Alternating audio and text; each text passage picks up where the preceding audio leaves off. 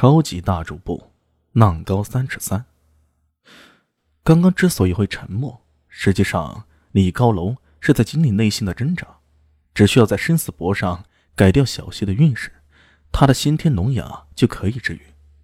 但是脑子里有个模糊的声音，却告诉李高楼，如果他这样做的话，会有很严重的反噬。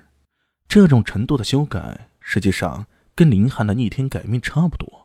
完全不同于关于陈小泉的那些小打小闹，昨晚的反噬已经非常严重了。如果今天再来一次，李高楼很难想象自己是不是会废掉。然而此刻，他终于还是下定了决心。说到底，就是因为对于这老天的一口气，凭什么运势由他来主？凭什么有人生来仅于一时，有人却颠沛流离，甚至和小溪一样终身残疾？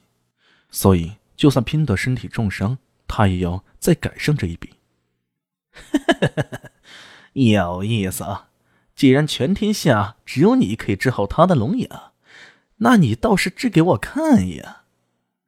莫神仙仿佛一条恶狗一样在后面追着喊道：“如果你今天没办法治好他，我一定会让你吃到毕生难忘的教训。